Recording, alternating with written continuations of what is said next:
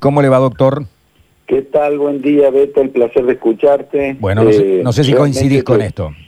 Estaba prestando atención y es cierto, pero acordate de que en las conversaciones nuestras siempre decimos, se avisora la solución, es el principio del fin, pero mientras tanto, ya que falta poquito, adherir con sobriedad, moderación y responsabilidad a todas las medidas sanitarias. Es la partecita que más nos tenemos que cuidar. Bueno, pero eso es lo que decís vos, los políticos no dicen eso. Los políticos... Fíjate el presidente, 48 horas en vilo a ver si tenía o no tenía, ahora se tiene que hisopar otra vez, porque andan todos sin barbijo. Se juntan y están sin barbijo y se sacan fotos, y esas fotos están en todas las redes sociales. No hay espejo donde mirarse, Hugo.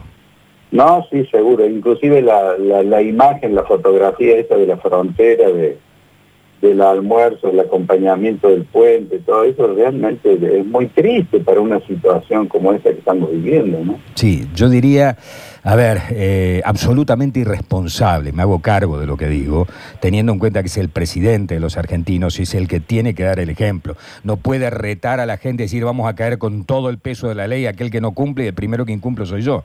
Es complicado el tema. ¿eh? Absolutamente. Bueno, contanos, ¿qué, qué, qué, ¿cómo está el tema de las vacunas? Que viste que ahora hay una pelea también entre... siempre nos han enseñado que los rusos eran los malos y los yanquis eran los buenos. Entonces parece que hay gente que se sigue prendiendo con eso, ¿no? O los cowboys y los indios. Eh, entonces la vacuna rusa es una mentira, es una cagada, viene... Sí, esto es lo No, que están es lo que dicen planteando. algunos, esto sí. es lo que están planteando en las redes sociales. Hemos No, leído uno. He escuchado, he escuchado barbaridades como esta, por ejemplo, pero dichas inclusive en radio. Eh, ¿Cómo me voy a poner la inglesa si tienen las Malvinas? Los rusos que siempre eh, tienen todo oculto. O sea, es todo una... Miren, yo lo que les quiero transmitir, y, lo he dicho desde el primer día, y por suerte ustedes me han distinguido con, con la presencia y demás en su programa, es que el mundo científico es muy pequeño, nos conocemos todos, sabemos todo. Yo he tenido oportunidad inclusive de hablar con el que de- desarrolló el MERS, que es el mismo eh, del 2015, que es el mismo ruso que desarrolló esta vacuna. Y en general todas son excelentes. Y las tres que ha elegido el gobierno, las tres son impecables en su construcción, en su diseño, en la posibilidad de formar anticuerpos. O sea que la ideología, lo dije 48 horas antes y el presidente después lo tomó esto como una realidad. No tienen ideología las vacunas. O sea, acá hay, hay, hay una situación de emergencia que hay que salvar a la población. Y eso se salva únicamente con vacunas, lo sabemos. Si no, volvemos a la edad media. Por lo tanto, no hay que ser tan desconfiados. O sea, si hay muchísimas pruebas que están vistas, además hay organismos, organismos intermedios que están eh, autorizando o no autorizando. Lo que sí yo les debo contar y les debo decir que yo nunca vi, nunca sucedió, de que ahora todos los gobiernos le están pidiendo a esos organismos que autorizan que sepan actuar expeditivamente y no sean burocráticos porque estamos en una emergencia. Eso sí es una realidad, pero eso no quiere decir de que las vacunas sean malas, al contrario. La construcción de esta vacuna, a mí me tocó estar en el 2009 para hacer una vacuna. Y, y la metodología actual, aquella es el día y la noche, son cuestiones modernas, cuestiones eh, seguras, o sea, cuestiones rápidas de realizar. No, no, no. La gente, bueno, pero es difícil. ¿Qui- ¿Quién no quiere ser eh, director técnico en este país? Quieren abrir y, y operar el corazón sin haber estudiado ni siquiera el secundario. O sea, el argentino es muy raro. O sea, hace casas sin poder hacer los cálculos de, de la losa, así se caen las casas y se muere gente. Bueno, pero es así, el argentino opina y opina de todo, de todo, de todo, sin tener la más mínima idea de, infinidad de cosas, ni, ni usando un léxico depurado, ni usando una terminología adecuada, ni siquiera usando una ortografía, porque hasta si usted le pide que le lleve la idea a, a un concepto escrito, va a encontrar que son horrores de ortografía. Entonces, ¿de qué le están hablando? Dejen para la gente que entiende esto, porque si no, de pronto...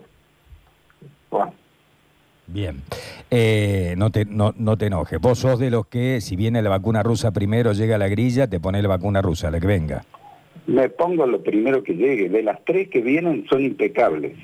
Las tres que están por llegar son impecables, o sea, en su construcción, en su diseño, en su seguridad, en su capacidad de formar anticuerpos. O sea, e, es una nueva era en la construcción de la ingeniería genética aplicada a las vacunas. No, no, es, es una cosa que, que, el, que, el, que el mundo tendría que estar agradecido a todos estos científicos que, que han desarrollado cosas que realmente son estupendas. Y podemos confiar, Hugo, eh, absolutamente en el ANMAT que va a ser eh, eh, el que va a poner el último freno en el caso que sea así en, el ingreso al país, ¿no? Sí, no hay ninguna duda, Nacho, pero pero evaluemos lo siguiente, si de pronto a la inglesa la, la autoriza la Comunidad Económica Europea, o sea, yo creo que ya no hay muchas cosas más. Además, lo que yo necesito, y es cierto lo que han pedido los líderes mundiales, como en general son organismos muy, pero muy burocráticos, demoran mucho. Yo sé de que hay algunas cosas que están en la Armada acá desde hace años. Se necesita una actitud expeditiva, rápida, concreta. Entonces lo que lo que hay que pedirle eh, es que todo sea rápido. Es una emergencia, una emergencia mundial. Tiene que ser todo rápido. Pero yo desde ya les digo de que van a ser todas aprobadas. O sea, es, un, es una cosa tan meticulosa como se han hecho y una cosa tan novedosa, tan... Bueno, estaría horas hablando de, la construcción de las nuevas vacunas y es fantástico. O sea, es muy, muy poco probable de que haya una endija insignificante, microscópica, para decirle algo, que, que sea un error en absoluto. Teniendo... yo les dije, el primer día estoy dispuesto. Vos ya tenés la manga remangada. no, yo hice sacar todas mis mangas izquierdas de, mis prendas y estoy listo con el algodón embebido de alcohol en la mano derecha. Inclusive, mira. te cuento algo, ustedes son amigos, o sea, eh, les cuento algo, se viralizó eso en el mundo.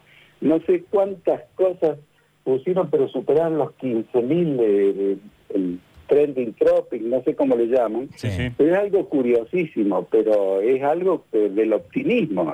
pero claro, pero está bien, es para decir, muchachos, dijémonos de joder, que Yo creo que los medios de comunicación de Buenos Aires fundamentalmente han hecho mucho para ideologizar esto, ¿no? Eh, que a poner, poner dudas continuamente sobre el tema. Pero yo he escuchado cosas increíbles. Esto, por ejemplo, que la vacuna rusa esteriliza, esteriliza, deja a los varones estériles.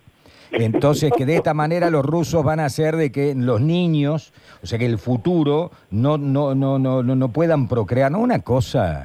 Che, y lo dicen, eh, muchachos, le cuento la posta, no dicen ni quién merda Esta es la verdad, y arranca. Esta es la verdad, y te la arranca. Con...